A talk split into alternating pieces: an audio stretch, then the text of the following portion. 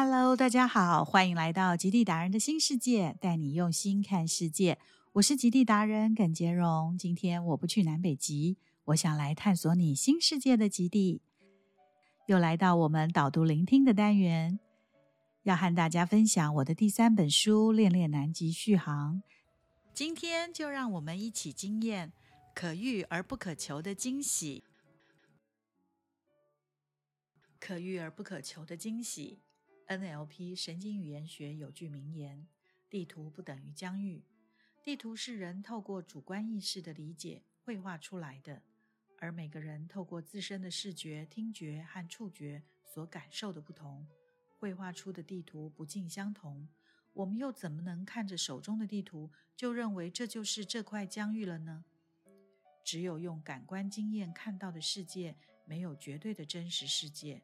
对于一个人而言，没有绝对的真实，只有主观的真实，或是相对的真实。东方古代亦有庄子和惠子的对话。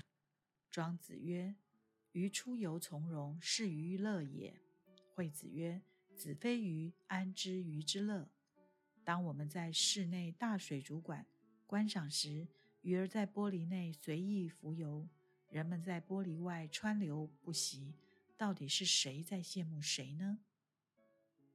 不过还好的是，不按计划登场的可能是失望，但也可能是惊喜。从雪地返回船上，我们按照安全守则，在甲板上把靴子浸过消毒水后，才踏进船舱。这个动作的目的是为了不让游客把这个岛上的病毒和菌种带到下个岛上，以免破坏了各岛之间的生态。重新踩在不会忽然陷落的平地，居然有一种踏实的幸福感。脱下厚重的雪衣，换上轻便的休闲服，顿时感到身轻如燕，轻松畅快。和团员们缩进休憩室，喝着热腾腾的咖啡，全身也渐渐温热起来。原本还在脑中回荡在雪地上走走叠叠的可爱企鹅模样，却被热气腾腾、香味四溢的食物。模糊了焦点，饥饿感开始越来越明显。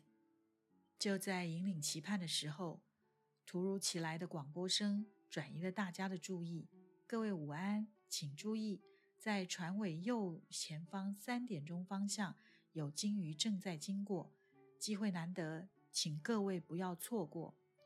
原本饥肠辘辘的旅客立刻把吃饭这件事抛在脑后，也忘记身上只有穿着单薄的外衣。不约而同的兴奋地冲上甲板，一览碰巧经过的鲸鱼浮出海面的漂亮背脊，以及此起彼落向上喷出的水汽。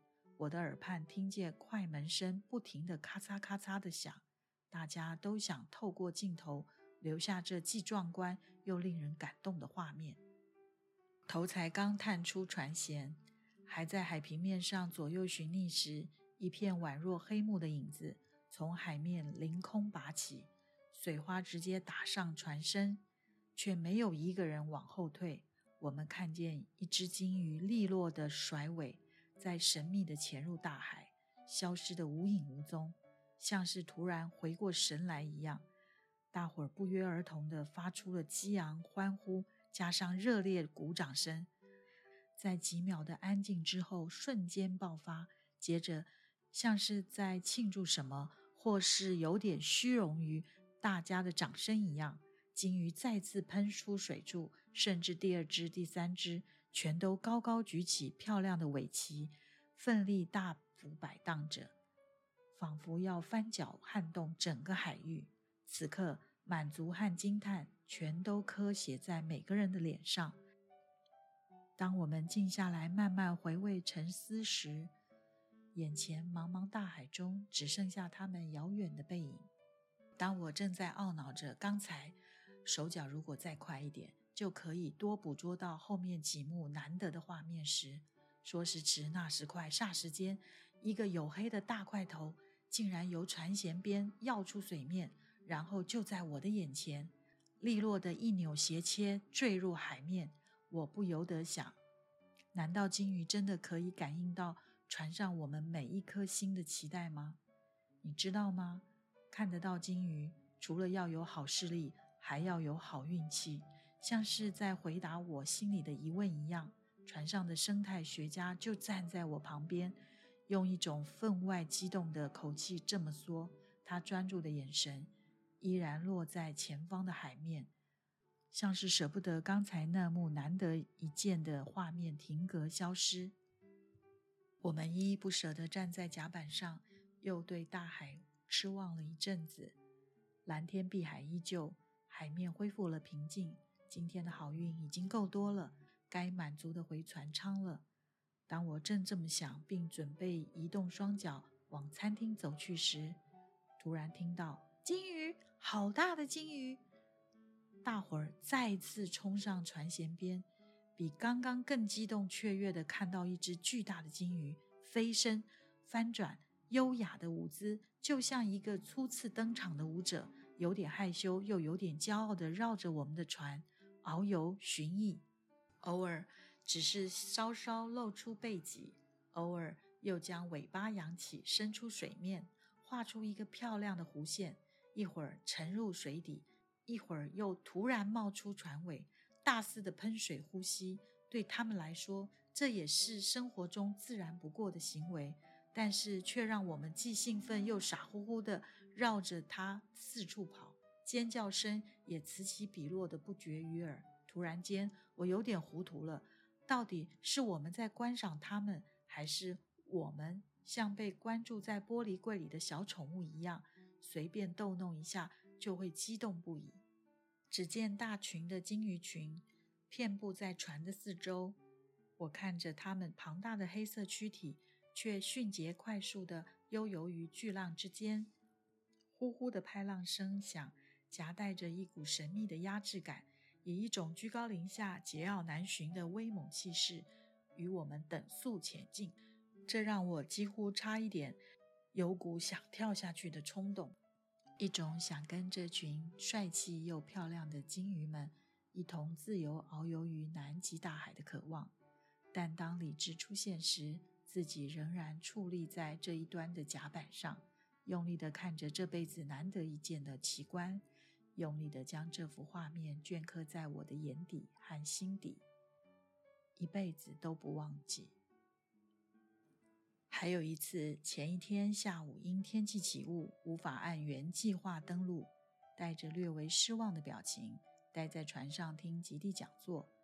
但隔天却是个好天气，探险队员们早已在我们睡觉休息时，做了一个备案行程计划。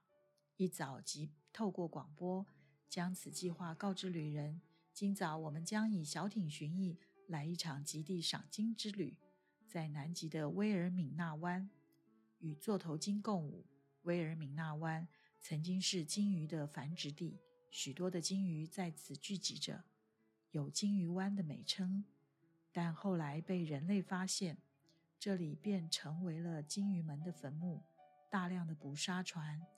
驶入湾内，从此这里不得安宁，大量的鲸鱼命丧于此，其中更有巨型的蓝鲸、座头鲸等。如今，尽管捕鲸的年代已成历史，但那些现仍遗留在南极的巨大鲸鱼枯骨，像是时刻警惕着人们。这里曾是个腥风血雨、翻腾的地方。庆幸，如今南极有《南极公约》的规范。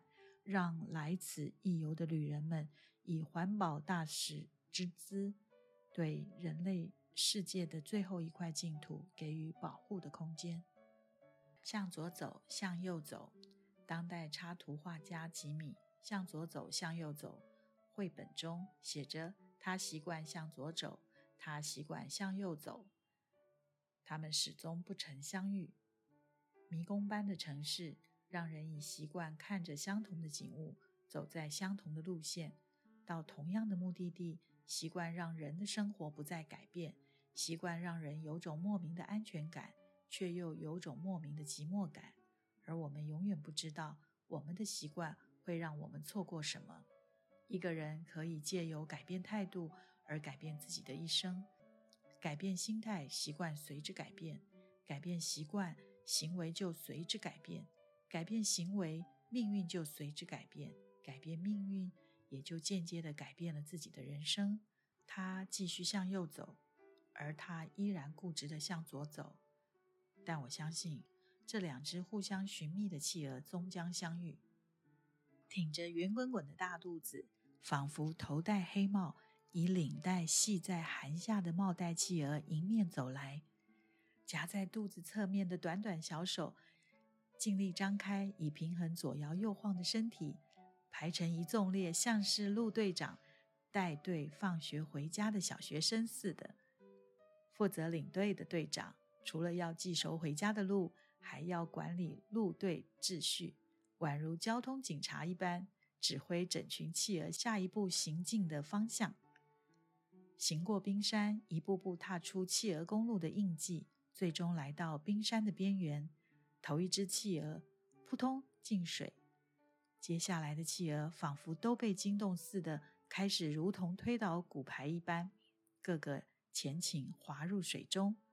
偶尔，岛上也会有迷失的企鹅走错家门，几米的向左走，向右走，仿佛也在南极的企鹅世界上演。只见画着白色眼影的艾德琳企鹅，像是一位雍容华贵的女士，迷失在一群像是戴了白色领结的绅士企鹅中，一脸的茫然，宛如走在迷宫的城市，听不见另一半的呼唤。